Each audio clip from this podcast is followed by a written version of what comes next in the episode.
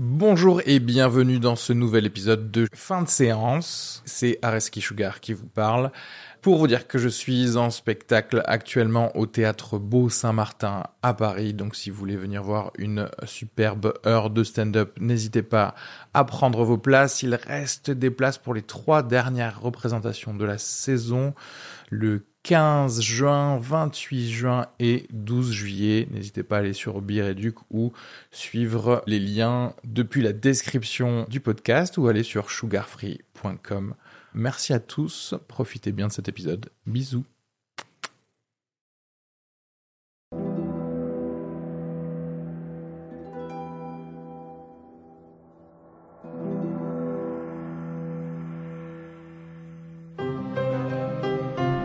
Bonjour à tous, bienvenue dans cet épisode spécial Saint-Sylvestre, euh, jour de l'an, euh, fête, hein, Mhm. Fa- euh, fête joie, joie, Beaucoup peu- de joie, oui. beaucoup de joie. Avec moi, Alice Bégon, bonjour. Alice, Bonjour, comment vas-tu? Ça va très bien, toujours quand je suis avec vous. Arnaud de Casse, bonjour. Bonjour. On est à côté, on est côte à côte. Ouais. On n'est pas euh, séparés par Skype. Je, du coup, je t'ai volé Arnaud. Euh, Totalement. Alice. Oui, ce qui fait que, donc je tiens à le dire, Arnaud a régressé d'un point de vue vestimentaire. hein. On avait fait des gros efforts euh, jusqu'à maintenant. Et euh, donc ce matin, j'ai reçu une photo du pyjama d'Arnaud qui est, bon bah... On pourrait en faire un podcast entièrement là-dessus. Euh, et là, maintenant, il a décidé euh, de remettre un t-shirt. Donc c'est un t-shirt rouge, parce que là, tout va bien, c'est gentiment moche, mais ça va. Et je sais pas pourquoi, ils ont décidé de, répondre à cette mode qu'on a eue pendant les années 90 de, vous savez, mettre les t-shirts par-dessus des, t-shirts à manches longues. Sauf que d'habitude, on faisait deux couches. Mais eux, ça coûtait trop cher. Ils ont carrément coupé. Ils ont juste cousu la manche pour faire l'effet manche longue sous Aberrant.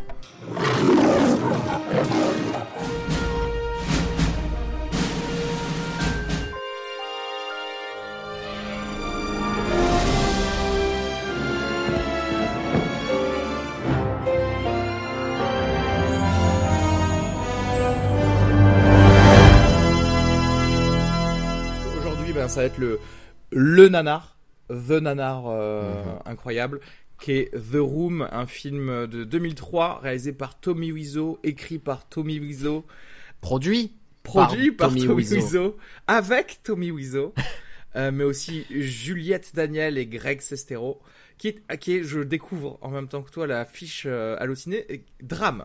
Donc même pas drame romantique ou comédie, non, c'est un drame, clairement. Le synopsis le plus court du monde, j'adore. Follement amoureux de sa fiancée Lisa, Johnny ne réalise pas qu'elle est malheureuse. Trois petits points. c'est génial. C'est Petit. plutôt bien fait d'ailleurs. C'est- Mmh. Moi, je suis d'accord C'est- avec ça. hein. En fait, je pense que c'est le synopsis le plus le plus décent pour ce I film. did not hit her. It's not true. It's bullshit. I did not hit her. I did not. Oh, hi, Mark. Oh, hey, Johnny, what's up? I have a problem with Lisa. She said that I hit her. What? Well, did you? No, it's not true. Don't even ask. Euh, Est-ce que vous voulez euh, me dire comment et quand vous avez vu euh, pour la première fois The Room? Pardon. euh, Ben moi, la première fois, ben, je me souviens, c'est. C'était, c'était moi qui l'avais fait découvrir à notre groupe d'amis à l'époque. En fait, c'était en 2007. Il y a le DVD de The Room qui venait de sortir et j'avais vu sur internet un article sur le, le film et l'article s'appelait l'histoire du nouveau Rocky Horror Picture Show. Hmm. Et il parlait en fait de comment un culte s'était organisé autour du film, euh, que le film était considéré comme le pire film de l'histoire de l'humanité. Et on était à une époque où on regardait énormément de, de nanars. On venait de voir euh, Turkish Star Wars, euh, Whitefire, euh, tous les tous les gros classiques du nanar comme ça. Et je me suis dit tiens le nanar ultime, c'est ça doit Ça pas être pas banal mal, ouais. ça. Et du coup, je l'ai regardé. Et je crois que que c'était durant un été. Et je crois que cet été-là, j'ai dû le voir, je sais pas, peut-être quatre ou cinq fois parce que je l'ai. Après, je l'ai vu avec Areski. Après, je l'ai vu avec d'autres. Areski l'a revu aussi. euh, Ouais. À chaque fois, on agrandissait le cercle pour regarder ce que c'était. Et, et c'est vrai que c'est c'est Un un, film unique. communion. C'est un moment de communion. C'est un film unique. Ce qui ne dit rien sur sa qualité. Et à partir de là, c'est un film que, que j'ai que j'ai revu euh, que j'ai revu assez régulièrement. Voilà. D'accord. Alice? Euh, moi, je l'ai découvert cette année. Arnaud m'en parlait très très régulièrement depuis assez longtemps. Et puis un jour, il m'a dit Viens, on va au cinéma. Et je me suis douté que ça allait être quelque chose de spécial quand Arnaud est arrivé une heure en avance à la séance et m'a demandé d'être à l'avance. Et, euh, et là, j'ai eu peur, voilà. Et, et- et après, on a fait. Après, je comprenais pas pourquoi on était autant en avance. Et après, j'ai vu les gens dans la file d'attente. J'ai eu très très peur. Donc, si vous voulez, c'était des geeks déguisés euh, Tommy Wiseau et, euh, et, et Lisa. Donc, autant vous dire que c'était la fête du cheveu gras et de la robe euh, mal, euh, mal taillée. Donc là, d'un coup, je me sens un peu bizarre, euh, profondément décalée. Et puis on arrive, et comme on était les derniers, on est au premier rang. Et là, en plus, c'était une séance qui était organisée par des gens qui font des podcasts qui, qui sont vraiment écoutés. Pas comme, pas comme fin de séance. C'était euh, Karim, Karim Debache de Chroma Ah qui oui. était euh, venu présenter. Donc si vous voulez, d'un euh, coup, on était à un concert des Beatles euh, au moment où les filles enlevaient les- la petite culotte, tu vois. On était vraiment dans ce niveau-là d'intensité. Et moi, j'étais au premier rang. Il y avait un photographe juste à côté de moi qui, me filmait ou qui me prenait en photo toute la salle. Et je, je me sentais, vous voyez, premier plan là-dessus, je me sentais très mal. Je dit, bon là, qu'est-ce qui- où est-ce qu'il m'emmène? Et puis d'un coup, le film commence. Et en fait, on est. Ce qui est étrange avec ce film quand même, c'est que même si on parle d'un nanar et d'un film qui tout sur le papier est extrêmement mauvais, euh, on est quand même embarqué dans le film. Voulez, on décroche pas. Et c'est quand même la puissance de ce film-là. Et même si je l'ai vu donc avec des, des, des fans, donc avec tout ce, on va parler des cérémonies hein, maintenant qui s'organisent quand, quand on voit le film, mais mais quand même malgré tout ça, et- et on est dans un film. Et ça c'est très très surprenant. Et c'est, je crois, que c'est le seul nanar que j'ai vu où j'avais la sensation quand même de voir un film bizarrement sorti d'une autre planète. Je pense que c'est un extraterrestre qui l'a réalisé, mais c'est quand même, on, on est embarqué dedans. Et ça c'est très perturbant. Non, mais parce que c'est vrai que ce, ce qu'il y a, c'est que généralement, et pour à une époque avoir vu beaucoup de nanars, le principe des nanars, c'est que généralement, il y a euh, peut-être 4-5 scènes sur lesquelles on, on va s'amuser avec des amis parce qu'elles sont vraiment over the top, et le reste Mm. du temps, tu te fais un peu chier quand même devant les nanars. Et j'ai l'impression que The Room, c'est pas le cas en fait. C'est pas le cas parce que c'est un millefeuille en plus. C'est-à-dire que non seulement c'est du nanar tout le long, mais en plus dans chacune des scènes, chaque euh, dialogue, chaque petite parole, il va y avoir une sous-couche de nullité en fait dans, dans ce qu'il dit. Et c'est très important. Euh, bah, moi du coup voilà, je l'ai découvert euh, avec- toi euh, Arnaud, et moi j'ai envie de comparer ce film à tu sais la fascination morbide qu'on a quand on regarde les accidents de voiture, tu vois, Mm. sur le bas côté parce qu'en fait euh, comme tu disais, on est, on est fasciné par le film pendant, voilà, pendant tout, tout Mais le, parce que- le long du, Il y a, y a du métrage. On est là, mais qu'est-ce qui se passe? il y a- Qui a fait ça? Il y a quelque chose qui revient tout le temps. Là, récemment, il y a Jean-Yves qui a, qui a ressorti ça. Quand je- on est sorti de la séance, Alice m'a sorti ça et j'ai l'impression qu'il y a quelque chose qui revient souvent. C'est-à-dire, les gens qui voient ce film, souvent, ils comparent ça à David Lynch. Et en effet, c'est- Tu penses tout le long, tout le long. quoi. Ouais. C'est- C'est assez perturbant en fait. il y a quelque chose de commun, mais c'est c'est un peu la version naïve de David Lynch. C'est-à-dire, David Lynch, il maîtrise parfaitement son outil, il sait, il sait de quoi il parle, il sait ce qu'il fait. Et on dirait que Tommy Wiseau a fait ça malgré lui. Et du coup, c'est. Sais, euh, c'est le même spectre, mais c'est c'est un bout et l'autre. tu vois, c'est- c'est- mais ça, ça fait partie du même espace-temps Ouais, quelque ouais. part.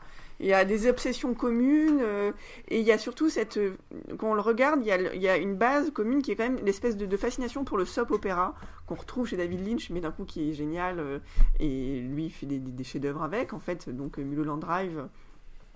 Et, et, et sauf que là, Tommy Wiseau, c'est vraiment la base, c'est le soap opéra, c'est Ouais. exactement ça, ça joue pareil. mais on est de l'autre côté, mais l'extrême naïveté, on dit pas naïveté, naïveté, hein. Pardon, Naïveté, ouais. Oui, c'est ça. Je, Tu fais des Euh, anglicismes, attention. je fais des, c'est ça, je, c'est- la fête. Tu te aresquises, attention. Ça va pas du tout. on passe trop de temps. Mais euh, non, il y a quelque chose de, de euh, c'est comme si on touchait, oui, une drogue pure. C'est une drogue. Donc on parlait de drogue. C'est comme si d'un coup, euh, on, on avait accès à une partie euh, extrêmement pure euh, de Ouais. quelque chose. euh, mais c'est très bizarre. hein, Il y a une fascination un peu comme Lynch des, tu sais, des décors euh, Ouais. de théâtre, tu sais, euh, Ouais, des- très, des- très léchés des- pour, pour, pour Lynch pour le coup. Ouais. Mais ici où il a vraiment juste envie de faire une pièce de théâtre. D'ailleurs, j'avais j'avais lu que le gars avait casté deux rôles, enfin deux pardon acteurs pour chaque rôle. Genre il fallait avoir un, un, un Un understudy, understudy, ouais. pour chaque. Ça, ça n'existe pas dans un film, tu vois. Comme si quelqu'un allait euh, partir. Dans... Et d'ailleurs, ça s'est passé d'ailleurs pour le coup. Mais, mais parce qu'il y a, il y, a, il y a quelque chose, et c'est vrai que c'est c'est c'est ce qui est très rare en fait dans ce film, parce que bon, on va parler de ce qui est très mauvais, on va s'amuser un peu là durant ce podcast, mais aussi il faut vraiment souligner que c'est un véritable film d'auteur en fait. Que c'est Ah, oui. c'est euh, et et, et, et c'est c'est vrai que c'est assez rare dans les dans les nanars je crois que vraiment l'autre exemple ça serait Ed Wood quoi qui était arrivé aussi à une espèce de de pureté du nanar tu vois comme ça avec des films comme euh, Glenn ou Glenda ou euh, Plan 9 from Outer Space Ouais. et euh, et maintenant donc te- Tommy Wiseau et en fait ce qu'il y a c'est que euh, du coup j'ai lu Alice m'avait offert à mon anniversaire The Disaster Artist donc le livre écrit par Greg Sestero sur Ah, son voilà Alice là à portée de main. Et oui, qui est, qui est Qui- donc un qui des est- protagonistes du, du Alors, film. en fait, Greg Sestero, donc qui joue le rôle du meilleur ami de Tommy Wiseau dans le film, était vraiment son meilleur ami dans la vraie vie, et il a écrit un livre sur son amitié avec Tommy Wiseau. Et euh, on en découvre un peu sur la vie de Tommy Wiseau et ça éclaire vraiment, vraiment, vraiment beaucoup The Room en fait quand on lit euh, quand on lit le film et notamment tous ces rituels américains qu'il euh, n'arrête pas de filmer, euh, c'est-à-dire que par exemple lorsque deux hommes sont ensemble, ils doivent s'envoyer un ballon de football américain quoi parce que c'est comme ça que les hommes créent des liens et en fait, Greg Sestero nous raconte que la première fois qu'ils sont, ils, ils ont été en date ensemble tous les deux, tu vois. Il y a un euh, bro date. un bro date, ouais. Il y a Tommy Wiseau qui est venu en voiture pour aller le chercher, et donc Greg avait un ballon de foot à la main. Et euh, parce qu'il sortait du sport en fait, Ouais. tu vois. Donc il a imprimé Et ça. il dans a imprimé ça parce qu'il faut savoir que Tommy Wiseau, en fait, petit à petit, Greg Sestero, au fil des années, il s'est rendu compte qu'il était son seul ami et qu'il n'avait sans doute jamais eu d'amis avant lui. En fait, c'est un type qui a, qui a eu énormément de mal en fait, avec les, re- les relations sociales et il calque beaucoup de choses, de trucs qu'il a pu voir en fait dans la pop culture américaine et ça ressort vachement, tu vois, dans le Mais film. en vrai, c'est comme si c'était un alien qui apprenait comment étaient les relations sociales Ouais, et qui copiait dès qu'il voyait quelque chose pour la première fois ça et qui se disait c'est une généralité. ouais, ouais. Et voilà. Et il le met, il le met dans le film, il le montre comme ça, et ce qui fait qu'on a vraiment l'impression comme ça du- d'une imitation de l'humanité. Tu sais, il y a, il y, a, il y, a un- il y, a, il y a un film de Douglas Sirk qui s'appelle Imitation of Life. Ça pourrait être le titre de The Room en fait, tu vois. Il y a quelque chose de. Oui, mais avec cette particularité qui rend le film, parce que à la limite, si c'était une heure et demie où il enchaînait ça, je pense que l'effet perturbant, c'est qu'il le répète. Oui, il le Le- répète. C'est ça, le- le- le- le- la véritable. euh, C'est-à-dire que tout, tout se répète, hein, il n'y a pas beaucoup de sens dans chaque scène. Si vous voulez, il y a beaucoup de scènes gratuites hein, qui sont juste là pour. euh, Ouais. Pour rien. Ouais, je, je- Ce, je- ce- film est truffé de scènes où des gens rentrent dans l'appartement de Tommy Wiseau et de Lisa et juste disent bonjour et disent bye Et ils parce repartent. qu'ils ont rien à j'ai faire. pas le temps. Voilà. J'ai Ah, pas le temps. voir, J'ai pas le temps. Et en fait, il y a une répétition, il y a quelque chose de totalement hypnotique parce que comme c'est répété tout le temps et que en fait on cherche, l'air de rien, la première fois qu'on voit ça, notre cerveau est habitué à quand même avoir des films, à chercher un sens. Hmm. Au scène, on se dit ah on nous donne une information, ça va. Et en fait là, au bout d'un moment, notre cerveau est complètement bloqué parce que bah, il, nous, il répète, il répète ces scènes qui n'ont aucun sens. Et après, non seulement il les répète, mais d'un coup, il y a un personnage qui va arriver, qui va raconter la scène qu'on a déjà vue 3-4 fois, Ouais. et, et pour rien, en fait, juste pour dire Ah, il s'est, et il s'est passé ça. Alors du coup, on peut raconter l'histoire du film parce que c'est c'est court au final. Ouais. Alors, il s'agit de Johnny, euh, un homme pour qui tout va euh, normalement. un- un- il il a une un emploi euh, excellent, il a une Il femme. va avoir une euh, promotion bientôt. Il va bientôt avoir une promotion, un meilleur ami génial et une femme qu'il aime. Jolie. Et, euh, voilà, Qui est belle. Qui est belle et qui est encore plus belle dans des robes rouges. Dans des robes rouges. Euh, Il lui offre des fleurs, c'est le meilleur cli- client de la fleuriste du coin. Ouais. On a plein d'indices comme ça, c'est un mari modèle, il boit pas. après, euh, après Et il petite- s'occupe d'un enfant des rues Voilà. qui a 18 ans. Ah, Voilà. Ça, c'est... Mais qui, et ça, qui quand agit comme un gamin de 12 ans pervers. Le, qui a, qui a l'air d'en avoir 30 surtout. le- Ouais, qui en a c'est 30 ça. d'ailleurs. Mais oui, mais... qui- Le, le film s'ouvre sur euh, bon, euh, il rentre chez lui en tramway, ok. Il voit sa femme et on, on comprend que va s'initier une scène de sexe bientôt, mais qui est hop très vite interrompue par Denny, donc cette espèce de d'enfant, slash L'enfant recueilli homme. par Johnny. Homme un peu. L'enfant du quartier. euh, Ouais. Je sais pas s'ils essaient de, de le faire passer pour un, un peu un, un, un handicapé mental ou pas en fait. Non, en fait, je sais non, pas, mais encore, encore une fois, c'est Tommy, c'est Tommy Wiseau qui projette des choses. C'est-à-dire que il connaît pas les jeunes. Donc pour lui, un gamin de 18 ans, pour lui, c'est un, C'est un un gamin de 12 ans, c'est un enfant, c'est la même chose. Et en fait, c'est pour ça qu'il y a ce truc très étrange. Donc déjà, il a pris un acteur plutôt âgé, qui doit avoir 27-28 ans quand il fait le film, pour lui faire jouer un type de 18 ans qui a la psychologie d'un enfant de 12 en fait. Ouais, c'est ça. Et ça donne quelque chose de très bizarre, surtout au moment où en fait Johnny et sa femme Lisa vont dans leur chambre pour aller faire l'amour. Et du coup, Denis se dit qu'il veut aussi rentrer dans la chambre pour les voir en train de faire, Et pour non, les non, voir parce euh, coucher le ensemble. dit, en il le dit, j'aime vous regarder. J'aime vous regarder. le ouais. truc le plus creepy du monde. Et tout le monde se et marre. rigolent. Voilà. En disant mais oui c'est normal, un enfant il a envie de faire l'amour, c'est normal et on est beau et euh, on est son modèle donc bah oui il a envie de nous regarder faire l'amour, c'est normal. Qui n'aurait pas envie? D'ailleurs on va vous en servir 15 minutes. Et derrière c'est ensuite quand même une Donc c'est- tellement longue. J'ai jamais vu quelqu'un d'aussi narcissique pour euh, filmer son propre cul avec autant d'amour. Mais alors, il faut, Wiseau, il, faut, il le fait. il faut un peu parler là des scènes d'amour. Donc, on- on a, on a des musiques tout droit sorties du début des années 90. Ouais. Dans leur intégralité, elles sont in extenso dans le film. Bah, Et Tommy dans un sur- clip de Airbnb, euh, non, clip Airbnb, De R&B. je sais plus pas, R&B. On est dans le Non, clip mais- des Poetic Lovers. Ouais, ouais, complètement. Alors, le truc, Darling, le truc, tu le truc, le truc très étrange soir, et très, ça. et très malaisant en fait dans ces scènes, il faut un petit peu parler du corps de Tommy Wiseau, qui est particulier. Et on en parlait avec Areski là quand on le revoyait ce matin. En fait, quand tu vois Tommy Wiseau, il y, a un, il y a un concept quand on voit généralement des, des, par exemple des personnages faits en image de synthèse. S'ils sont trop proches en fait des humains, mais qu'ils ont un peu des différences qui les rendent un peu creepy, on dit qu'ils sont dans la uncanny valley. C'est-à-dire c'est malaisant de les regarder. Ben, en fait, Tommy Wiseau, on a l'impression qu'il vit dans cette uncanny valley. C'est, on dirait que c'est, c'est humain. Je vois que c'est humain, mais on dirait pareil une imitation de l'humain. Tu vois, il y a quelque chose de très. Ça ressemble euh, à, à ces espèces de bodybuilders vieillissants qui reprennent des stéroïdes pour essayer de re-avoir une forme. Il ressemble à, tu sais, si tu laisses un action man trop longtemps au soleil et qu'il commence un peu à fondre, il ressemble à ça. Et il y a, il y a un truc en plus, c'est qu'il s'était affamé avant le début du film pour paraître, tu vois. Euh, Il est sec. il est, il est sec comme c'est pas permis et en fait quand il y a ses muscles qui bougent mais on dirait vraiment genre un cadavre et à l'intérieur il y aurait un gros parasite qui bougerait à l'intérieur tu vois c'est l'impression que ça fait sais, quoi Il, il paraît tout sec, on dirait qu'on peut le briser comme un morceau de pain un peu sec, tu vois. C'est Ouais. C'est- c'est- c'est- c'est momifié en fait. Et le- Euh, et, et en fait, du coup, quand il touche cette fille, quoi, cette actrice qui elle est dans vraiment l'américaine typique, où son corps est une brioche, euh, vraiment. Et donc il y a un truc extra. ah, Alice a faim, je crois, parce qu'elle nous parle de pain momifié et de brioche. mais, mais surtout ce qui, est, ce qui est le petit plus de cette scène c'est qu'on sent vraiment que l'actrice est réticente en fait elle a pas envie de les faire ces scènes Ah, moi, je suis extrêmement gênée. Très, La très que je l'ai ouais. j'étais très, Ouais, très ouais. gênée. Et, et pourtant, on a vu des scènes d'amour à Ouais, Hollywood gênantes. Clairement, hein, euh, mais celle-ci Si est vous regardez ce film, vous êtes complice d'un viol. Non, mais y a pas de- Je pense pas, parce que clairement, là, il va faire plutôt l'amour à son nombril. Ah ouais. sûr. Euh, on sent que. Mais c'est c'est ce qui est gênant, c'est qu'effectivement, il est. il est- Je, je pense que toucher ce corps doit être très bizarre. Je suis sûre qu'il a une texture étrange. Et on, on voit ça dans les yeux. Elle de a envie de Je pense qu'elle a toucher pas tellement Tommy peur Wiseau. pour On a tous envie de toucher Tommy Wiseau. on a un peu envie de le toucher il y a une, comme, si c'était un nouvel état beaucoup de la matière. tu sais.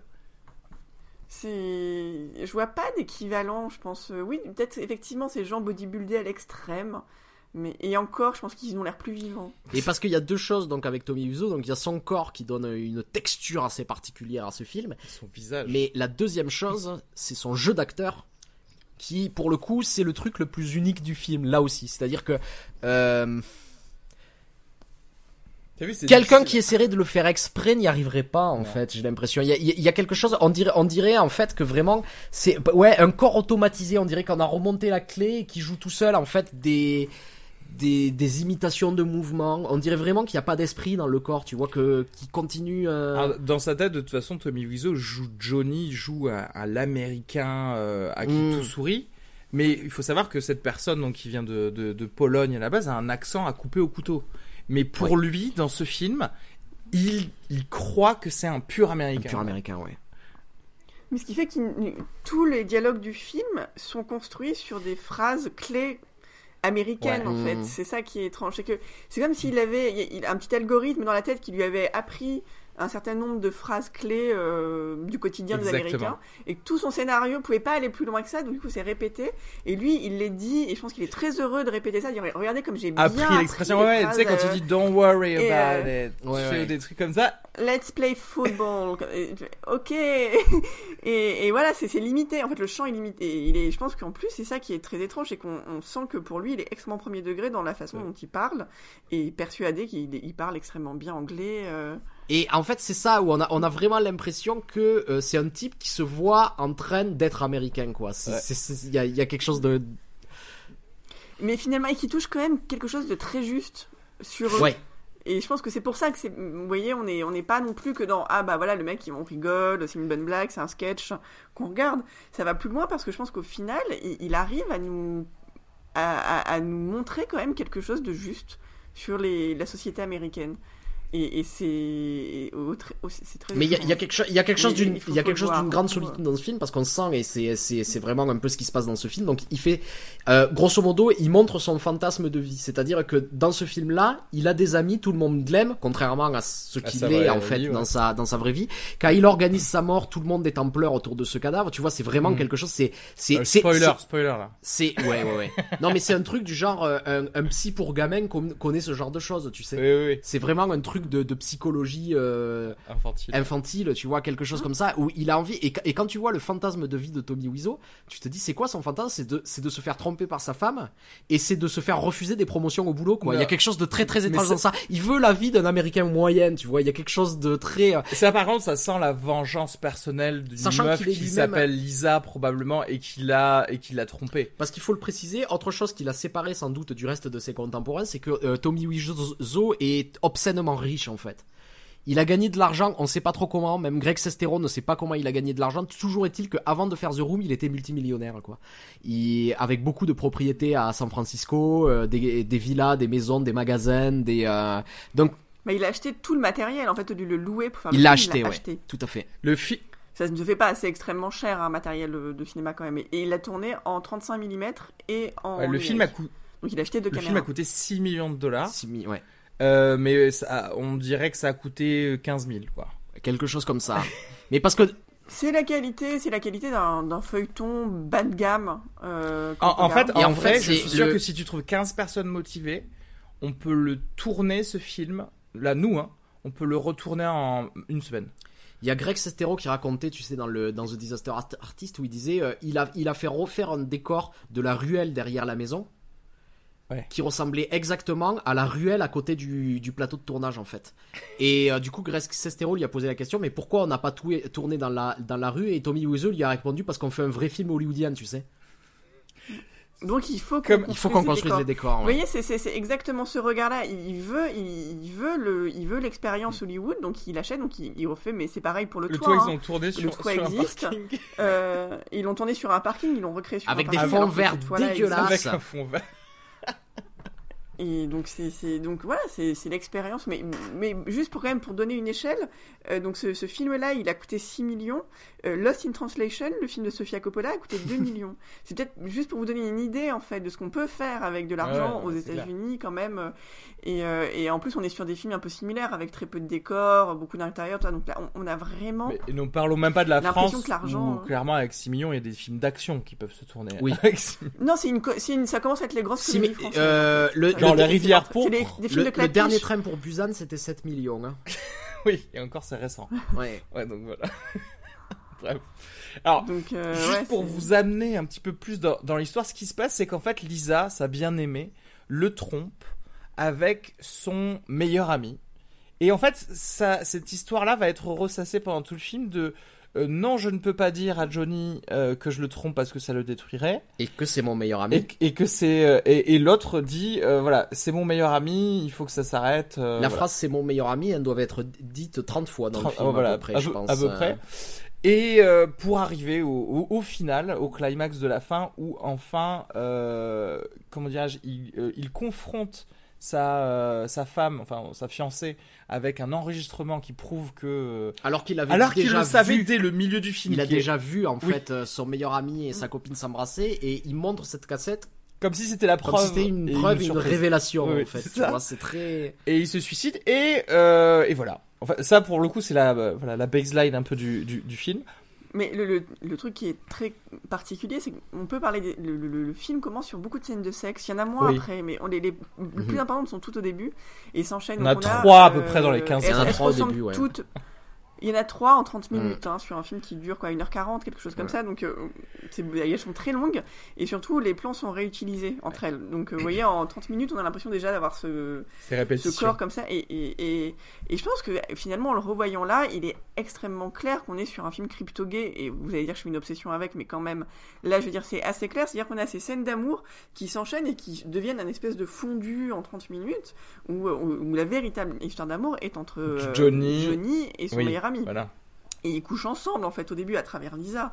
C'est, dire, c'est, c'est- on est sur de la psychologie de base, euh, le, le transfert Et- est là, et donc pendant tout le long, ça va être des déclarations d'amour de Johnny. Il ne veut pas perdre son meilleur ami.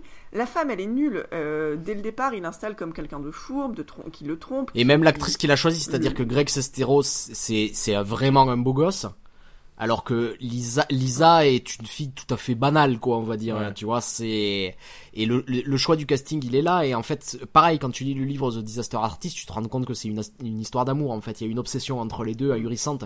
C'est-à-dire, c'est euh, c'est deux c'est deux guéros foulés en fait Oui, c'est ça. qui euh, qui ont trouvé ce film un peu pour euh, pour, pour pour se rencontrer mais la manière dont, dont dont il en parle parce que ce qui est très étrange c'est donc Greg Sestero c'est l'acteur qui a été le mieux payé sur le film il l'a payé beaucoup parce que Sestero ne voulait pas jouer dans le film parce qu'il était persuadé que ça allait anéantir sa carrière il avait pas tort et euh, du coup, il voulait pas jouer dans le film. Et en fait, Tommy Wiseau lui a proposé des centaines de milliers de dollars pour jouer dans le film parce qu'il voulait que ce soit lui, un acteur inconnu.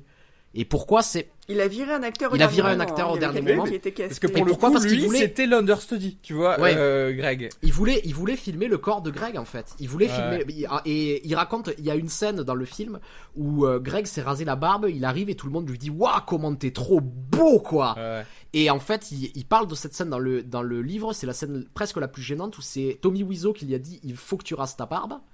Et il y a Greg Sestero qui lui a dit pourquoi c'est important pour le film. Et Ouais. quand il a rasé sa barbe, il y a Tommy Wiseau qui l'a accompagné dans la salle de bain avec un caméscope pour le filmer et qui lui donnait les indications et, et il décrit la scène et on dirait vraiment qu'ils sont en train de faire l'amour quoi. C'est-à-dire il, il y a, il y a Tommy Wiseau qui lui dit vas-y plus près, plus près, Ah putain, comme ça. trop mal. voilà. ça.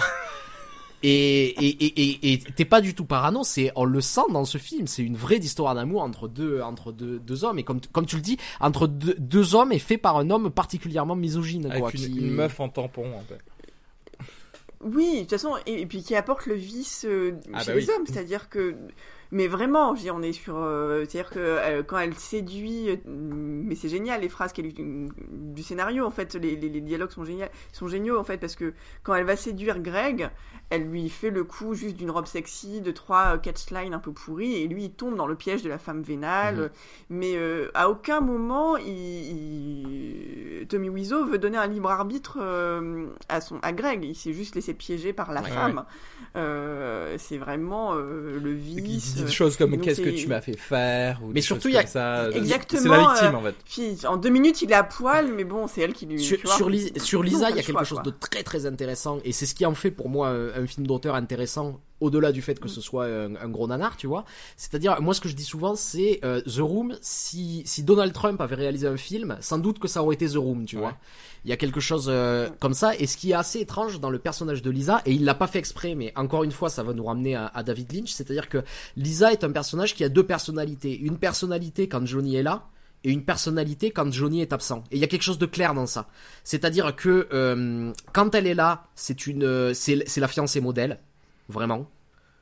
Et quand il est, et quand euh, Johnny n'est pas là, vraiment, c'est la pire des sorcières qui dit des choses, mais que même la pire des sorcières ne dirait pas dans la vraie vie. C'est-à-dire que euh, elle, elle commence à l'accuser de tous les, de, tout- de tous les torts. Elle, elle fait limite des rires diaboliques en disant que son but c'est de détruire la vie de Johnny. Et petit à petit, tu te rends compte, en fait, quand je regarde ce film, je suis dans l'esprit d'un paranoïaque qui fantasme les scènes Hmm. Des autres pendant qu'il n'est pas là. C'est, il se dit pendant que je suis pas là, elle doit dire ça alors qu'elle n'est pas du tout comme ça quand il est pas là. Et là, encore une fois, ça rappelle, à- ça ramène à David Lynch, ça ramène à Lost Highway en fait. C'est-à-dire que, que David Lynch l'aurait conscientisé et qu'il y aurait eu une vraie différence entre le monde où Johnny n'est pas là et le monde où Johnny est là. Et il aurait fait sans doute quelque chose de super intéressant sur un personnage complètement déviant qui imagine les autres en train de lui ruiner, ruiner sa vie alors que tout se passe bien autour de lui. Ouais. Et du coup, ici, c'est pas conscient, il y a quelque chose de très naïf dans ça, mais que j'aime beaucoup, et, euh, et de, de finalement très intéressant sur, sur ça. C'est un vrai film d'un paranoïaque qui nous, qui nous fait partager sa vision du monde, en fait. Très beau ce que tu viens. C'est c'est beau, moi je sais plus quoi dire derrière, à part que euh, je tiens à préciser que fiancé modèle, pour Tommy Wiseau, hein, c'est-à-dire euh, passer le balai, rester à la maison. Absolument, absolument. C'est très drôle d'ailleurs, la première fois, toute première fois qu'on la voit, elle est assise sur un canapé, elle se lève dès que euh, Johnny arrive, mais en fait tu te dis mais qu'est-ce qu'elle faisait en fait? Elle était juste assise en mode veille. Et ce qui est marrant, c'est qu'elle nous dit qu'elle travaille dans le computer business à un moment donné. Mais je sais pas si elle parle d'elle ou si elle parle de lui Ben, quand lui, elle dit ça. J'ai jamais compris. c'est pas Et, clair. et- hein. et- et elle dit ah là là le computer business is so competitive et lui il répète ça ok je sais pas de quoi vous parlez en fait Et aussi. est-ce qu'on peut parler il y a un truc très très important dans ce film Ouais, c'est les persos secondaires absolument. persos secondaires c'est la c'est la base de tout le de toute la drôlerie du film il y a un film que j'ai envie de voir j'ai envie de voir le film sur la mère de Lisa la mère de Lisa elle arrive elle s'assoit elle parle de personnes qu'on ne voit jamais. Elle est là, elle dit euh, oui, mon frère veut récupérer de l'argent de la maison parce que blablabla. Et, euh, elle fait tout- elle fait 10 minutes dessus, j'ai l'impression, et on s'en fout complètement. Et elle raconte son Elle cancer cancer. aussi. Et sa fille, sa- comment sa fille réagit au cancer, c'est elle lui dit, j'ai eu les résultats des analyses, bon j'ai un cancer du sein, et il y a sa sœur qui, il y a sa fille qui lui dit, oui bon ça va, ça se soigne bien quand même. Ça sonne bien et c'est balayé. Et c'est balayé, on en reparle plus dans tout le film. mille trucs c'est balayé directement parce qu'on s'en fout. Mais l'actrice est géniale. Moi, je trouve que c'est, elle est, elle est. finalement, si on doit parler, parce que les acteurs secondaires sont très inégaux quand même, mais je trouve que elle et, euh, et Denis, enfin Denis, euh, sont, sont vraiment pas mal parce que j'ai l'impression que c'est ces deux acteurs qui ont à peu près conscience de ce qu'ils font et de, de, ils ont peut-être le plus de second degré et, et Mike ils alors. tirent les scènes vers quelque chose d'autre à chaque fois si on qu'ils sont parle de là. second degré, Quand même. parle de Mike qui fait la meilleure tête de personne qui reçoit une fellation de la vie. D'ailleurs, il commence, il commence à faire cette tête avant même Avant que Avec le- un chocolat dans avec la un bouche. chocolat dans la bouche.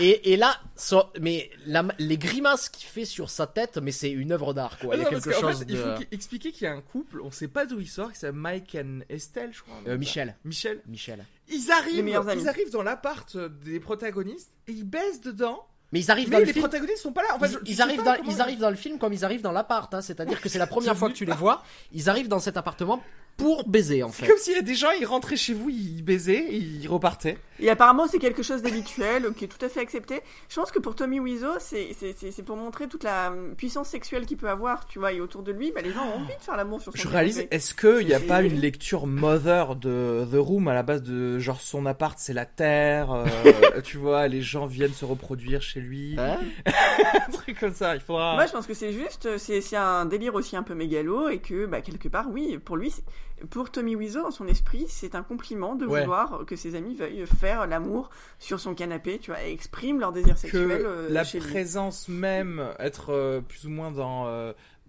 dans sa présence, ou en tout cas dans, le, dans un endroit où, où il a vécu, ça, ça exude de l'érotisme en fait pour- dans ta vie. Mais je Et- pense que de toute façon, Tommy Wiseau a dû faire très souvent l'amour en public, parce que pour lui, c'est quelque chose de parfaitement intégré. J'ai les De toute vidéos. façon, la première scène d'amour, je pense que la première scène, de toute façon, c'est quand il, comme il y a l'adolescent qui leur dit Bah oui, on peut te regarder, que j'ai l'habitude de vous regarder. Ils font Oh, pas cette fois, tu vois.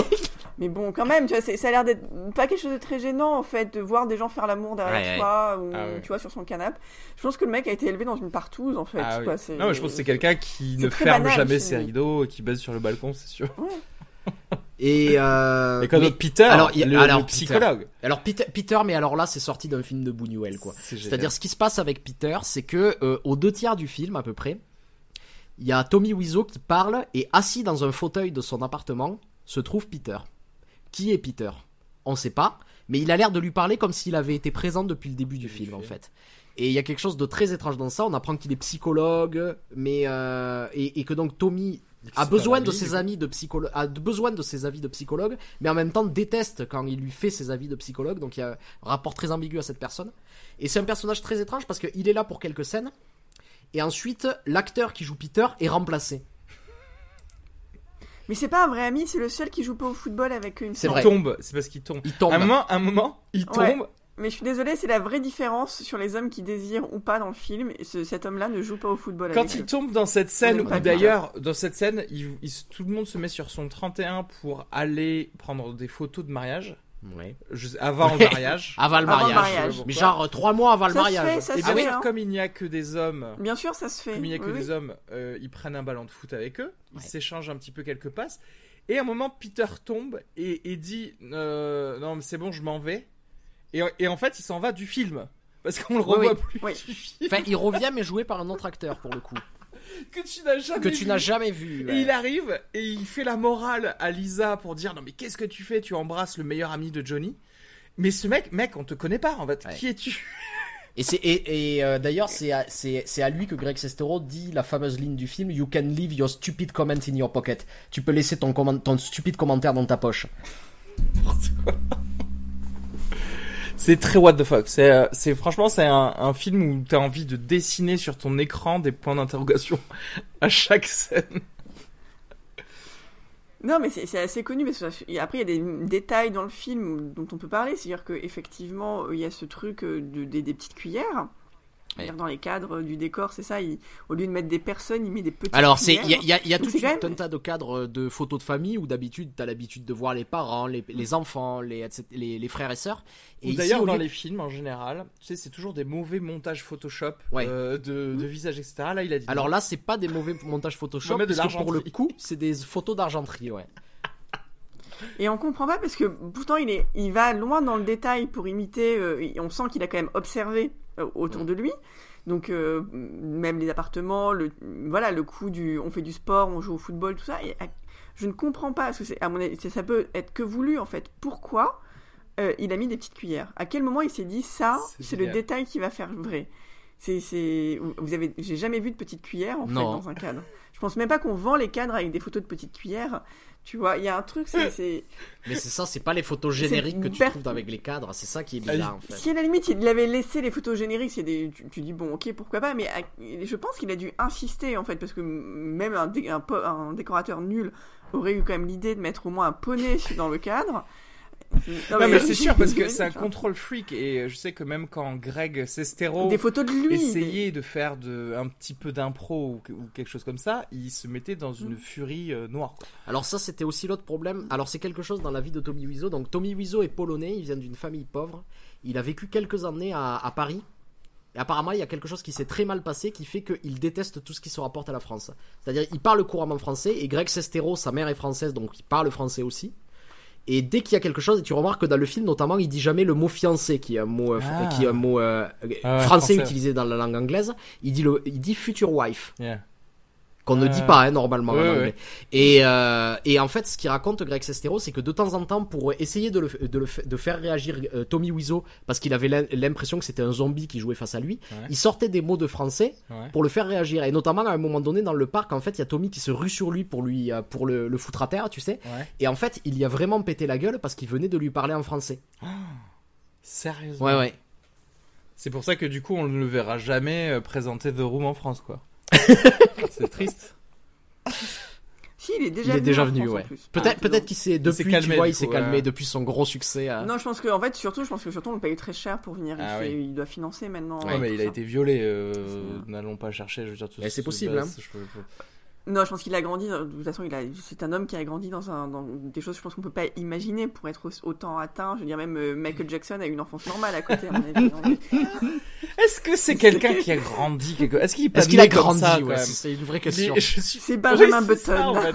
Je le vois Mais non, mais c'est c'est- ces trucs sur sa vie, c'est-à-dire que Greg, il parle que quand il est arrivé aux États-Unis, en fait, il a vécu euh, un, un, euh, un, euh, ah mais non, mais justement, c'était peut-être ça. Je crois que c'est en France.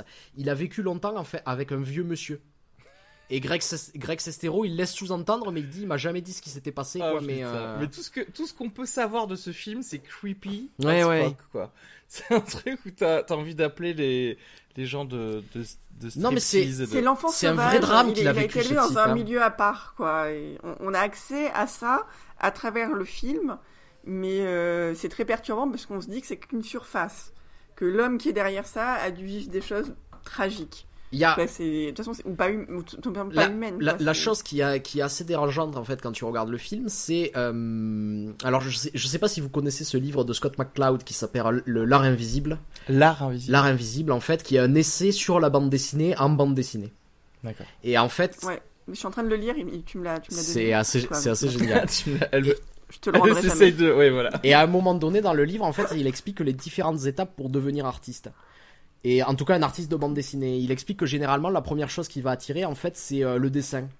C'est cette chose de surface et il, il- il décrit les différentes étapes ou comment au début en fait quand tu imites les gens que t'aimes tu n'imites que la surface. Ouais. et que petit à petit quand tu commences à te poser des questions sur l'art tu vas te poser d'autres questions des questions de composition d'image. Puis après cette question de composition d'image comment ça se rapporte à quelque chose de d'honnête et de vivant en toi? Et comment petit à petit et donc il le décrit comme un truc comme une pomme qui aurait plusieurs couches. Mhm. et euh, et que en fait euh, le but de chaque artiste c'est d'a- d'arriver jusqu'au pépin jusqu'au centre de cette pomme et pour parler de quelque chose de profond et Mhm. qu'il faut traverser toutes ces couches en fait pour Ouais. arriver, arriver jusqu'au pépin. Et que euh, il y en a beaucoup qui s'arrêtent en surface en fait tu vois et qui vont pas plus loin. Et ce qui est très étrange dans le film de Tommy Wiseau c'est on dirait qu'il y a que le pépin en fait. Il y a pas il y a pas du tout la construction qui se fait autour. Il y a quelque chose de tu, tu sais ce qu'on appelle euh, l'art brut quoi. Le euh, c'est ces choses qui peuvent être sincères mais qui sont faites sans aucune technique. Il y a, il y a, il y a beaucoup d'artistes comme ça beaucoup qui étaient des fous justement qui ont euh, qui ont passé leur vie. Par, par exemple il y a Henry Darger qui était un, euh, un auteur euh, euh, fou américain qui a passé sa vie reclus dans son dans une toute petite chambre de bonne aux États-Unis et qui avait un métier où pers- personne savait limite qu'il existait. Il était concierge, je crois, ou quelque chose comme ça. Et à sa mort, en fait, on a découvert des millions de dessins et un livre de 5000 pages dans son, dans son truc qu'il avait passé sa vie à écrire et à faire, où il avait créé un monde très très étrange autour de ça. Et quand tu vois ces dessins, il y a quelque chose, on dirait des dessins d'enfants, mais non. Il y a quelque chose de très dérangeant dedans. On dirait The Room, en fait. Ces- dessins-là, c'est The Room, tu vois. Ouais. Et je pense vraiment qu'il y a quelque chose de l'art brut, tu vois, dans, euh, dans The Room. Ouais. C'est comme, euh, ouais. Non, je suis, je suis, je suis assez d'accord en fait là-dessus. Hein. C'est. C'est comme, je sais pas, c'est un enfant mais avec une âme euh, plus vieille, tu vois. Mm. Mais non, mais c'est peut-être qu'on peut en revenir à l'aspect auteur du film parce que euh, peut-être c'est ça qui va le différencier de tous les autres nanars qu'on peut connaître, c'est que euh, on, on peut pas nier, en tout cas tous les tous les ingrédients sont là pour en faire un film d'auteur. Et je pense qu'il faut être très sérieux en disant ça euh, quand même.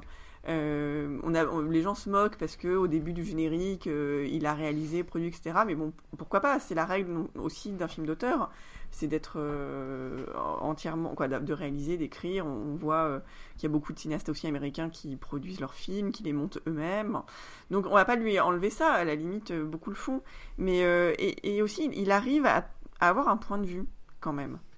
Et, et je pense que quelque part, dans beaucoup de nanars, on n'a pas ça. On a des choses drôles, over the top, mais le- le point de vue est pas souvent là en fait d'auteur. Et lui, il y a un regard, et le regard est là, et il est juste, et ça a beau être extrêmement dérangeant et parfois un peu pathétique.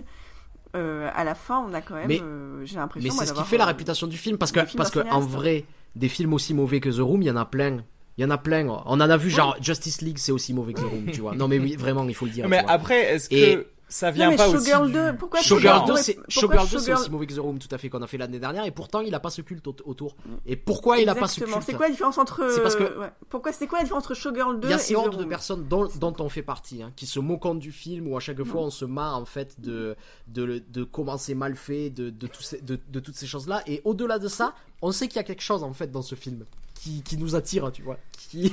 Euh, Est-ce que ça Alors, on peut le revoir, on peut le revoir. le... Est-ce Ouais. que le Déjà- genre déjà, du film revoit- déjà joue pas un peu Parce que tu vois ce que je veux dire une- Non. un- C'est un, un drame romantique, c'est rare. Ouais, j'ai- envie de en- dire, en des- des- ça ressemble 2, vraiment, ça ressemble vraiment, ouais, il y a Showgirl 2 et ça ressemble vraiment, tu sais, à les, les, les téléfilms de merde de Lifetime, tu sais, ou les trucs comme ça, Oui, oui, oui, qui sont, voilà. oh, s'ils sont très téléfilm mauvais. de Ouais. Noël Et on les Mais regarde, on les a, regarde pas il y a le truc en plus, l'étincelle, Le téléfilm de Noël, t'arrives pas à aller Ouais. au bout ou tu le regardes une fois avec euh, l'étincelle de euh, pathétique de, de l'auteur derrière, que ouais, tu vois derrière chaque plan en fait. Parce qu'en fait, c'est euh, c'est ça aussi qui est très intéressant. Mais parce qu'on le découvre lui, Exactement, exactement. C'est ça, que- j'allais dire. Et c'est ça la C'est qu'en fait, à différence. chaque scène, chaque plan, on voit et on sent même la personne et ce qu'a voulu faire la personne. C'est comme, c'est, c'est comme si, je sais pas, tu donnais effectivement des exercices de dessin à un enfant, mais tu voyais que ce qu'il a fait, ce qu'il a tenté de, de faire, de copier ou de Non mais en fait c'est Non, exactement ça. En fait, je,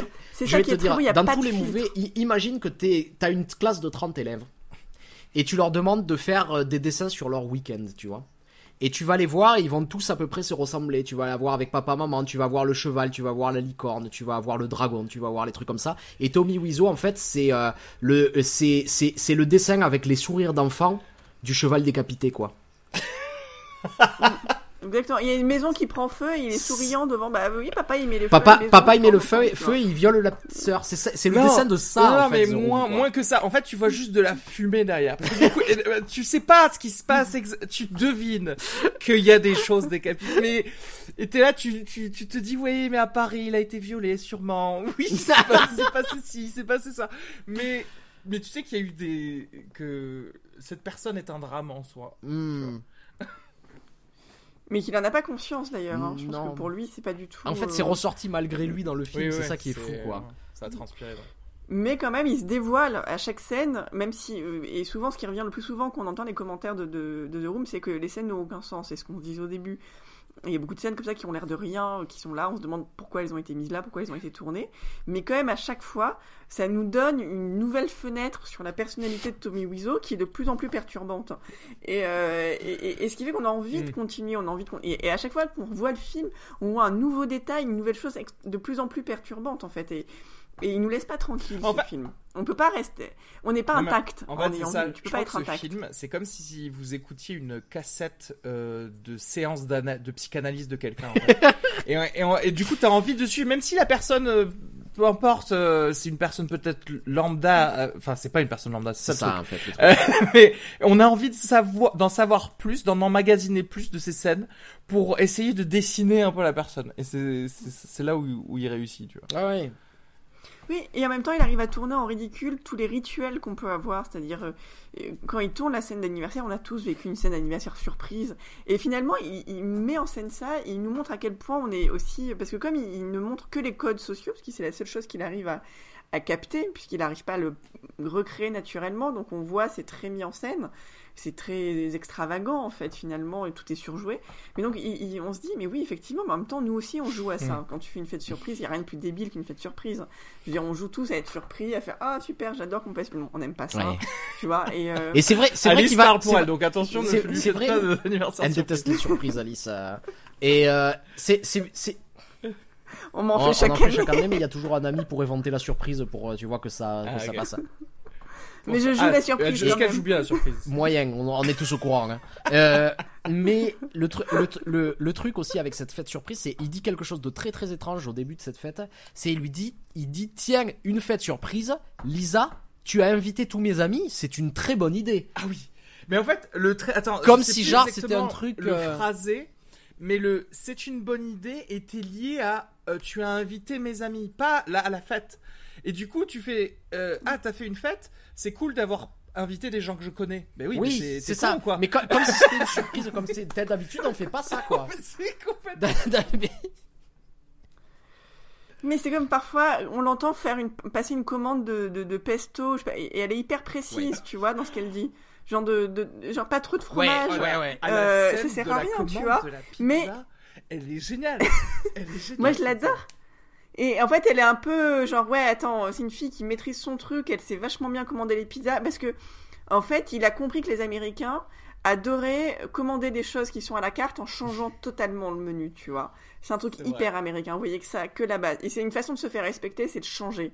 Et il le dit en plus dans le livre, il y a des scènes où Tommy Ouais. Wiseau fait ça au restaurant, en fait. Et, et tu vois, tu commandes un truc et tu changes tout. Et en fait, du coup, il montre ça aussi. Et donc, c'est. Mais dis, il, il nous montre aussi ce qui est ridicule dans notre façon de faire au quotidien.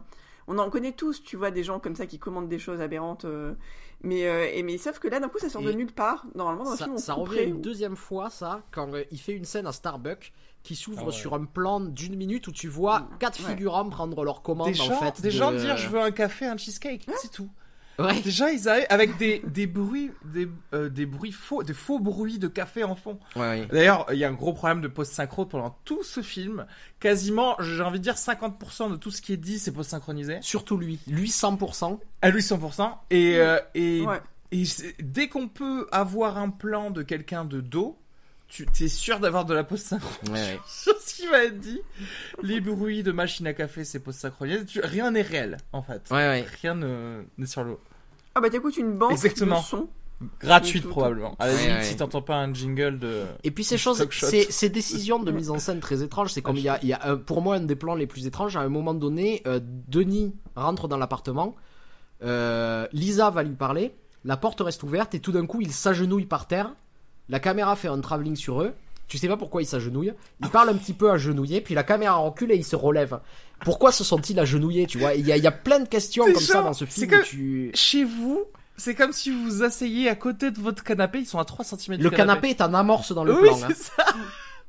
Et il parle, et ensuite, il- qui fait ça? Qui s'accroupit pour parler? Alors que t'as son canapé à côté. Je sais pas. Ouais, je sais Mais, pas. mais c'est comme quand Denis, il y a cette très jolie scène où, mais pareil, quand je vous dis qu'il, il- à travers Lisa, il montre le désir que les gens ont pour lui.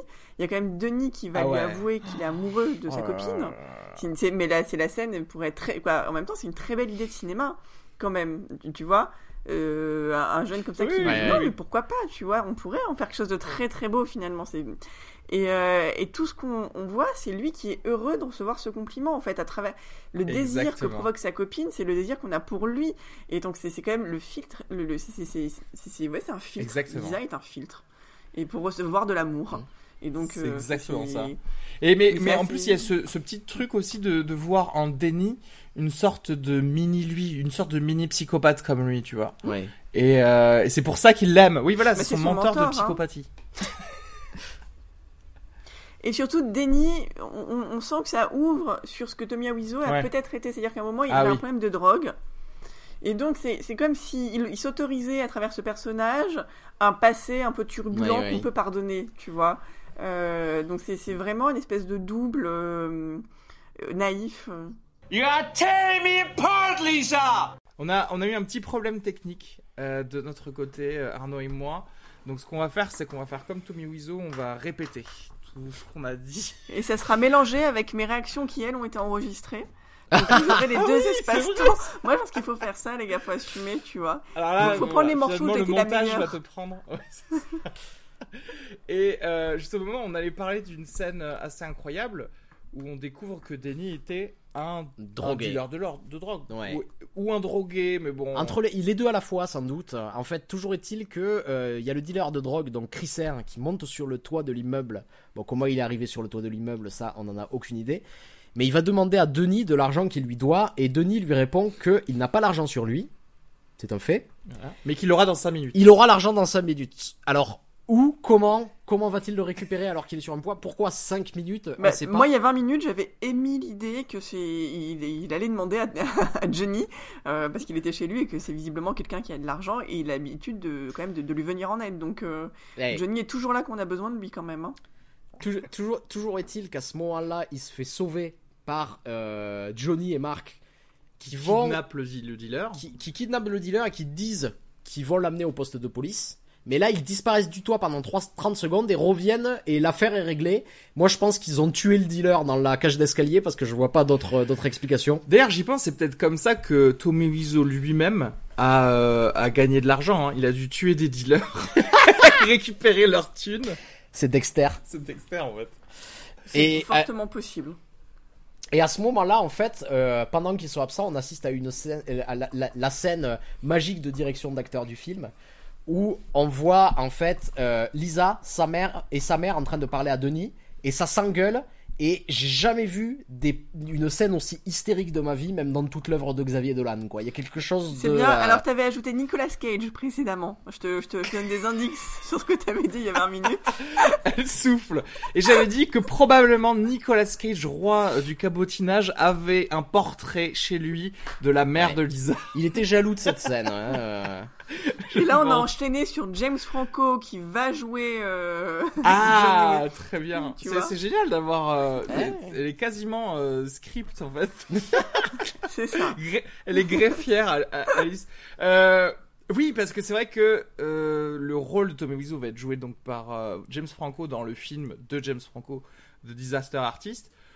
Moi, j'ai j'ai hâte vraiment juste de voir quelqu'un imiter Tommy Wiseau parce que je- je- voilà simplement le personnage Tommy Wiseau ça me plaît que quelqu'un puisse l'imiter dans la culture euh, pop tu vois Ouais. euh, après, je vois ton, ton œil, Alice, de te dire est-ce qu'il fallait pas quelqu'un d'encore plus over the top que James Franco? C'est possible. C'est pas tellement, c'est pas euh, James Franco over the top, il sait l'être en fait. Euh, euh, et il y a des personnages comme ça qu'il a fait. euh, je, je repense au film sur euh, où il joue cette espèce de rappeur blanc. euh, euh, Ah oui, euh, Spring Breaker. Spring Breakers, où je le trouve vraiment très bien. Vous voyez, là, il est, il est très juste, mais il est dirigé par euh, Harmony Corrine et, et il est, moi, je l'aime beaucoup dans ce rôle-là. Donc, on sait, moi, je, je le sais capable de jouer, et de, de le faire très bien. Je pense juste que euh, c'était pas la bonne. C'est pas le bon acteur. Je- effectivement, quand on parle de Nicolas Cage, pour moi, c'était vraiment l'acteur qui pouvait atteindre cette naïveté. Cette, oh, j'arrive plus aujourd'hui avec naïveté, quoi. C'est pas possible, ça faut couper, hein. C'est parce qu'on est à côté de Noël, et du coup tu penses à nativité oui, en même ça. temps, et donc voilà. Il faut dire, j'ai pas dormi cette nuit. Voilà, j'ai fait une petite insomnie. Ça allait pas du tout. Euh, mais Et t'as euh, vu deux rooms en boucle.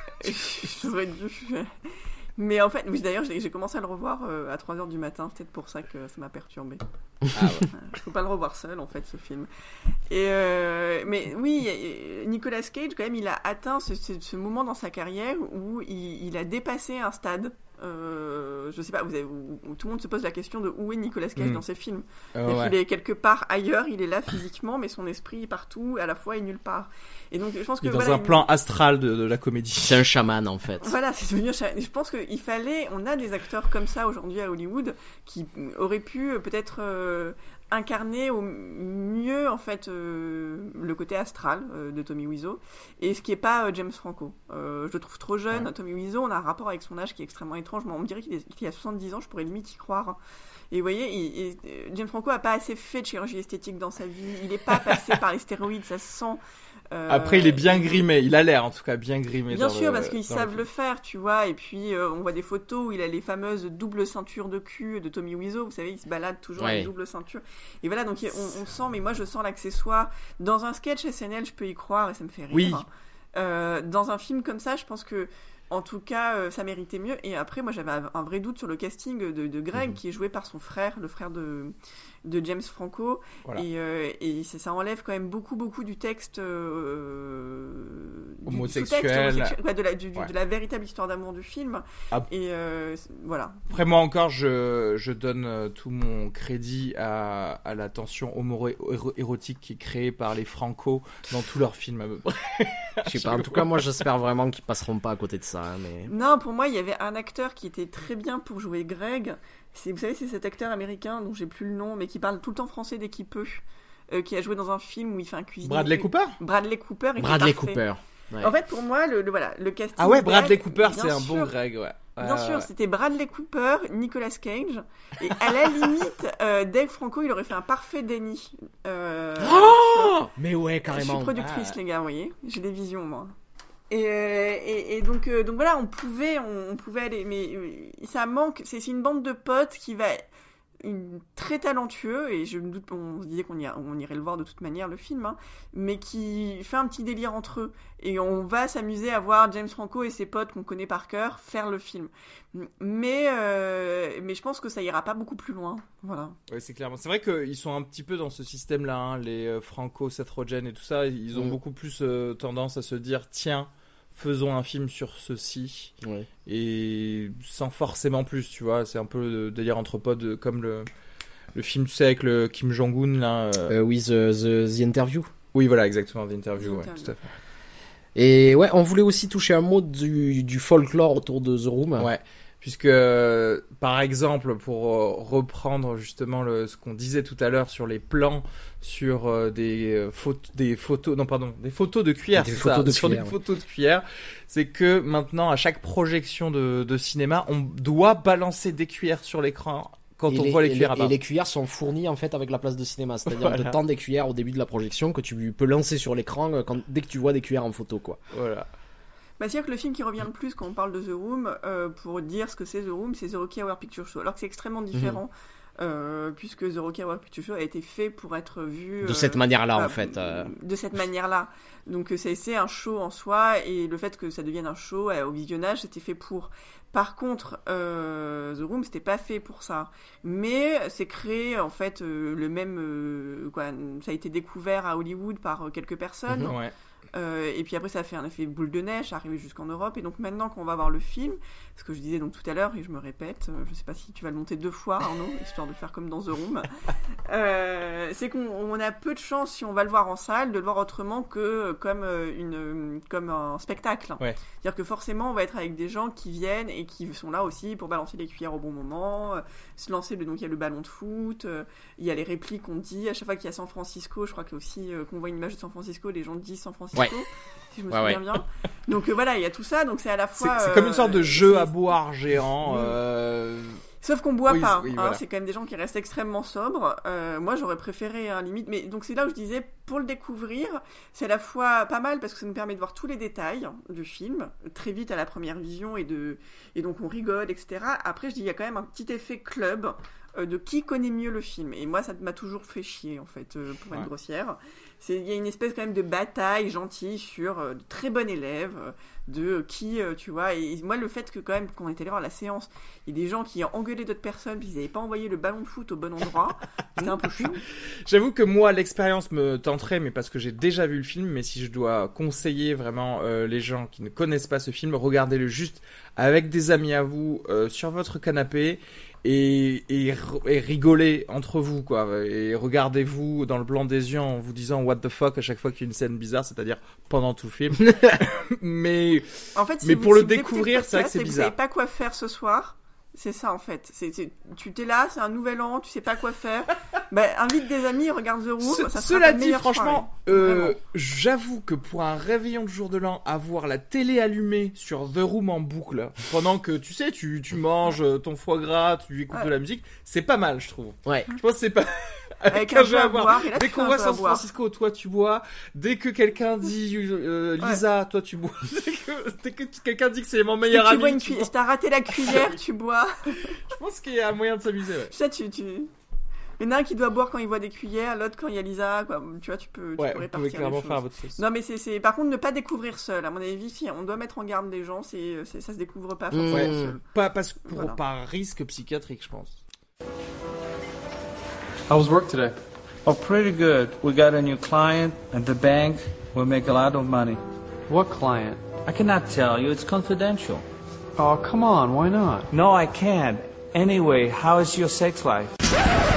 Vous l'aurez compris, le film est extrêmement mauvais, même s'il est intéressant.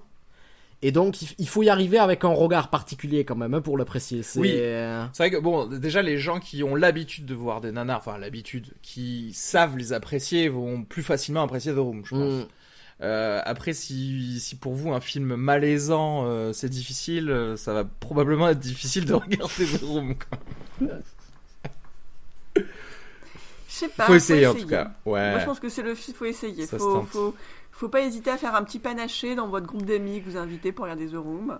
Euh, tu vois, et mettre un fan de Disney au milieu, tu vois, ça peut être intéressant aussi.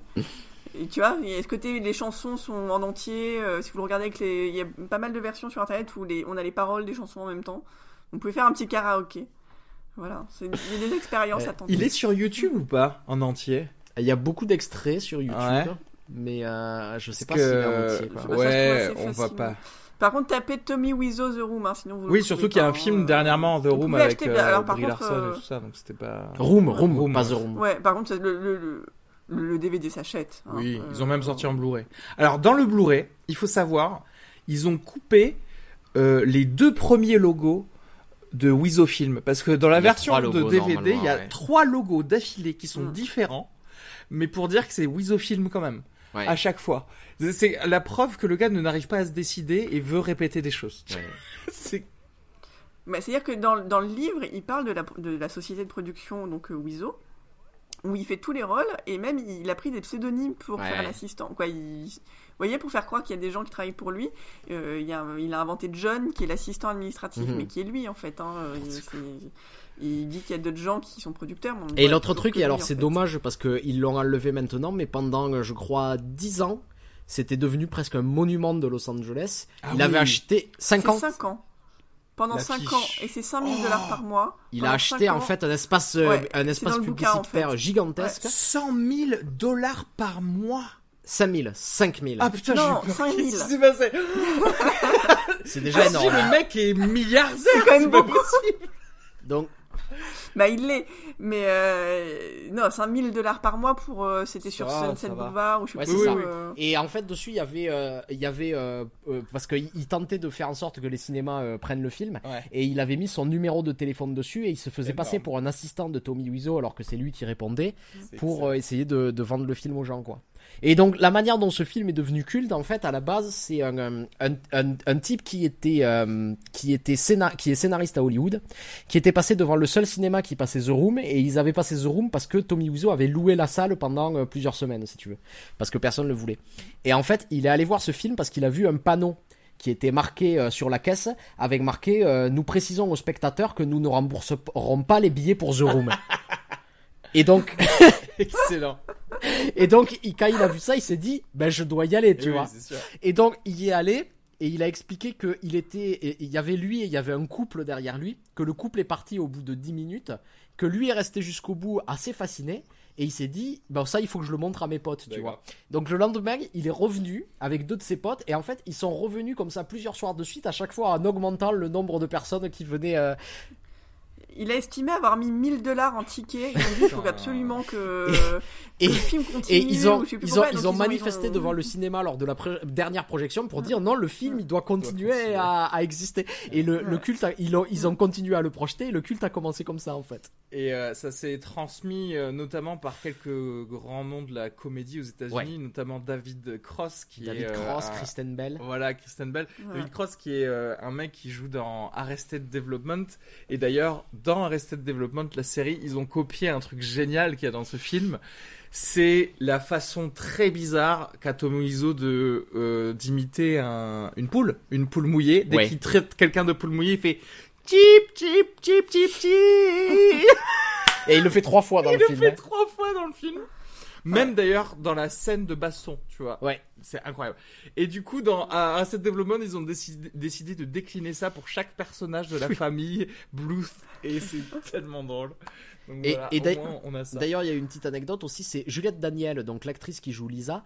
euh, quand le film a eu du succès, elle a fait une dépression nerveuse. Putain. Parce que en fait, elle était là, on se, mo- on se moque de moi, j'aurais jamais dû faire ça, euh, c'était l'expérience la plus horrible de ma vie et tout ça. Et il paraît qu'un jour, elle a changé d'avis parce qu'elle a rencontré Michael Serra. Ouais. Michael Serra qui était fan, tu sais, Ouais, du, ouais. du film, et il a dit ah mais Donc il joue euh, dans Arrested Development. qui joue dans Arrested Development et qui a fait ah mais t'es euh, t'es Lisa et il y a elle qui disait ouais ouais mais j'en ai un peu honte j'en parle pas il paraît qu'il y a dit ben tu devrais pas c'est la meilleure chose à faire à Los Angeles et à partir et à, par- à partir de là elle a commencé à assumer à aller voir les fans et ce genre de choses C'est clair. Rentrer dans le cercle de la positivité.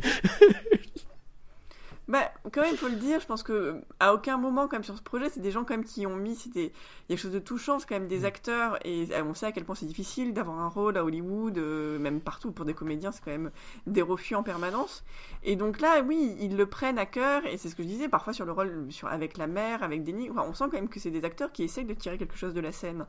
Il y en a où on sent qu'ils font rien, le, le, le- le mec qui fait le psychanalyste, les deux d'ailleurs, euh, ne font rien. Mais il y a des personnages comme ça qui de temps en temps, et moi je le vois beaucoup avec Denis, avec la mère, ils essayent de tirer la scène, quoi. Ouais, c'est quand même des comédiens qui font leur job et qui essayent de le faire, et, et malgré euh, ce qu'ils ont entre les mains. Donc, Et euh, Mike. Et a- Mike. Je suis désolé, mais c'est le. comme- voilà. Moi, je retiens. Et Mike. non, on a, on a quand même ça. Et je veux dire, c'est, finalement, c'est pas plus mauvais dans, dans le texte que, euh, à mon avis, des soap-opéras qui sont là depuis euh, 45 ans. euh, quoi, vous, vous voyez, où les, les acteurs ont des oreillettes parce que ça sert plus à rien d'apprendre le texte, en fait. Donc. euh, ils sont là, ils font le job quand même, ces gens-là. Donc je pense qu'effectivement, ça doit être extrêmement violent quand le film à la fin sort Oui. et moqué en disant c'est le plus mauvais truc au monde et que t'as quand même mis un minimum, t'as as voulu faire le job et que t'as vraiment cru que c'était ton Après, je comprends aussi ceux qui ont abandonné, notamment voilà le psy, etc. Parce que ça devait euh, durer, euh, enfin, en gros deux semaines. C'est ce qu'il leur a dit quand il les avait euh, engagés, et ça s'est étalé, je crois, sur six mois. Ouais, ça a été très très long. C'était, il paraît euh, que c'était devenu une blague entre techniciens à Los Angeles parce qu'il a épuisé plusieurs équipes euh, lumière notamment. Et c'était une blague euh, où vraiment euh, il y avait ce tournage et puis ils se racontaient des histoires où ils s'étaient fait euh, je t'ai dit que j'ai fait deux semaines sur The Room. euh, C'est un passage obligé, tu sais. Ouais ouais ouais. Mais non, mais la- je crois que c'est d'être un des rares jobs aussi payés, c'est-à-dire naze, Ouais, ouais. mais payé, parce que trouver des trucs nazes, euh, il y en a plein, vous allez sur cinéas.org, euh, je sais plus comment c'est, ce Cinéas.org, site, ouais. euh, aussi avec plein Ouais. d'annonces, que- c'est cinéas.org, où vous avez des, des annonces un peu, voilà, bah ça doit être pareil, il a dû aller sur euh, Greg Lee, c'est quoi aux États-Unis Ouais. l'équivalent, tu vois, donc voilà. Et mais eux, je pense qu'ils devaient être tous Ouais. payés. Donc euh, forcément, t'acceptes. Et tu d'ailleurs, je payé, pense quoi. que ce sera une grande partie de The Disaster Artist parce que quand tu vois les noms des acteurs qui sont tous des acteurs comiques qui jouent les techniciens euh, dans ce film, euh, déjà Seth Rogen, je crois qu'il joue genre le Le script, hein. ouais, le script, etc. Mais euh, il y a ouais. des gens comme Paul Shear, Jason Mantzoukas et tout ça, et ça fait partie des techniciens où tu te dis bon bah s'ils ont pris eux, c'est que c'est pour déconner quoi. Ouais. Donc euh, Mais pour moi, en fait, l'adaptation, tu vois, c'est vraiment, c'est comme s'ils avaient fait le Christmas épisode du SNL. J'ai l'impression que c'est ça l'adaptation. Et, oui, tu- et, et j'aurais adoré le voir en Christmas épisode du SNL. Ça aurait été la, me- la meilleure chose. Mais en, vois, en- en vrai, il y des avait, tu vois, en plus, il y, avait un vrai beau film à faire sur la relation entre Greg Sestero et Tommy Wiseau. Genre Ouais. Paul Thomas Anderson aurait pu en faire un truc assez génial, tu vois. Mais vraiment. mais je sais pas Oui, si non, mais je c'est veux vrai, c'est vrai, rentrer moi, je tout vois- de suite dans un dans un autant de drame en fait, dans autant de drame. Non, non, moi je veux Harmony. Non, mais Harmony Corinne, je suis désolée. Il, il le réalise, ça peut être très beau. Je pense que c'est quelqu'un qui peut euh, être touché par cette. C'est, c'est, qui peut montrer des gens bizarres. Parce que tu vois, tu vois la différence, en fait, c'est un peu l'équivalent. euh, euh, Tim Burton a fait son meilleur film sur un type qui faisait des nanas aussi, c'était Ed Wood. Ouais. Et il y avait un tel amour pour Ed Wood dans, euh, dans le film qu'il a fait. En fait, tu vois ce que je veux dire? C'est Ouais. vraiment. Et il, il a essayé de montrer Ed Wood pour ce qu'il était, un type sincère qui essayait sincèrement de s'exprimer à travers son art et qui n'y arrivait pas, quoi. Et, et c'est, c'est, c'est Ah, un film très très touchant, tu vois. et- Aucun indice pour l'instant en termes de bande-annonce de savoir quel va être l'angle utilisé, si l'angle moqueur. Et d'ailleurs, il l'avait dit, c'est pourquoi il avait accepté de faire ce film Tim Burton. C'est, il faut rappeler que donc il a eu une relation avec un, euh, monstre sacré de la série B, euh, euh, Tim Burton. C'était Vincent Price. Donc son premier court métrage s'appelle Vincent et est un hommage à Vincent Price. Et après, Vincent Price a joué son dernier rôle chez Tim Burton avant de mourir dans Edouard Main d'Argent. Et donc Vincent Price, c'est lui qui jouait notamment euh, euh, euh, Van Helsing dans les Dracula de la, euh, de la Hammer, tu sais, ou les, euh, ou les trucs comme ça. Donc un type, un type vraiment une, une, légende. une légende de la série B.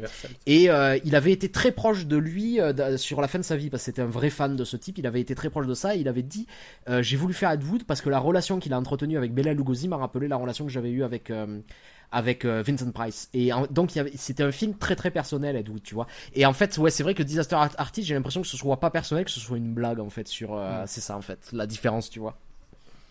Je pense que ça peut être une blague euh, drôle, je leur reproche pas ça, mais je pense qu'effectivement, euh, c'est dommage, on passe à côté de la possibilité d'un très beau film. Mais euh, peut-être qu'il Oui, existera ça, d'ailleurs. ça ce n'exclut pas l'existence. Mais il y a un sujet. En tout cas, il y a un sujet euh, autre que euh, une- on va faire, on va filmer le making of, on va recréer le making of du film et euh, pour rire euh, et prolonger un peu ce qu'on ressent. euh. Et puis, mine de rien, aussi faire connaître le film The Room, parce que... Ouais. Ah, ça va exploser les, projections et tout. que ouais. le- Parce que le film a des- de, de, de Franco a plutôt Ouais. des bonnes critiques aux États-Unis. En tout cas, il a fait un bon circuit en festival. Il va être probablement aux Oscars. Donc, euh, J'imagine le plan où il y aura Tommy Wiseau aux Oscars. Ouais, Parce que forcément, il sera oui, mais invité. vous voyez, tout le monde va chercher ce moment. Non, mais en moi- fait, moi- j'espère qu'ils vont lui faire présenter un prix même, Oh, tu putain, sais. ce serait tellement énorme. Bah, je pense que avec les Oscars de l'an dernier, il doit au moins donner le prix du meilleur film, histoire de recréer un moment équivalent. Ah oui, oui, oui, c'est vrai, l'année dernière, La La Land. euh, La La Land. oui, oui. C'était rigolo. Bon, bah, euh, on espère que du coup, vous allez regarder ce film. Et envoyez-nous des messages pour savoir. Oui, Prenez-vous en photo avec une cuillère en train de regarder The Room. Ouais, oui, vous pouvez faire un Et concours photo. Ça Et peut vous être allez mal. gagner Moi, le t-shirt euh, Vous-. Exactement, et vous gagnez le t-shirt euh, d'Arnaud, qui ne lavera pas. Parce qu'il faut, vous voyez. Euh, Ça, ils pourront te cloner. Chut, chut. Donc, Et on enverra ça. bien sûr qu'on le laisse. Et donc voilà, faites un concours, vous sur Twitter, Instagram, fin de séance, vous envoyez vos meilleures photos euh, de visionnage de The Room. Et euh, Voilà, vous mettez hashtag, hashtag paye ta cuillère. Euh, Exactement. Et donc la photo qui aura reçu le plus de likes ou de retweets euh, au choix, euh, on, on enverra le, le t-shirt d'Arnaud. Je vais le prendre en photo directement avec son t-shirt, comme ça, avec le micro. Lève-toi Arnaud, montre les doubles manches, montre les doubles manches. Voilà. God. Ah c'est laid. Parfait. Et je vais tweeter déjà dès maintenant et les gens comprendront dès demain quand ce- l'épisode sortira. Voilà.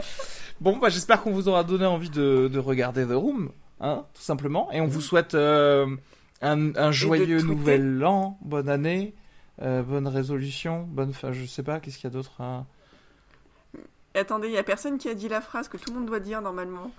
À l'année prochaine. À l'année prochaine, Alice. À l'année prochaine. Bonsoir. Bisous. Oh, Bye, Denis. hi. Bisous à tous.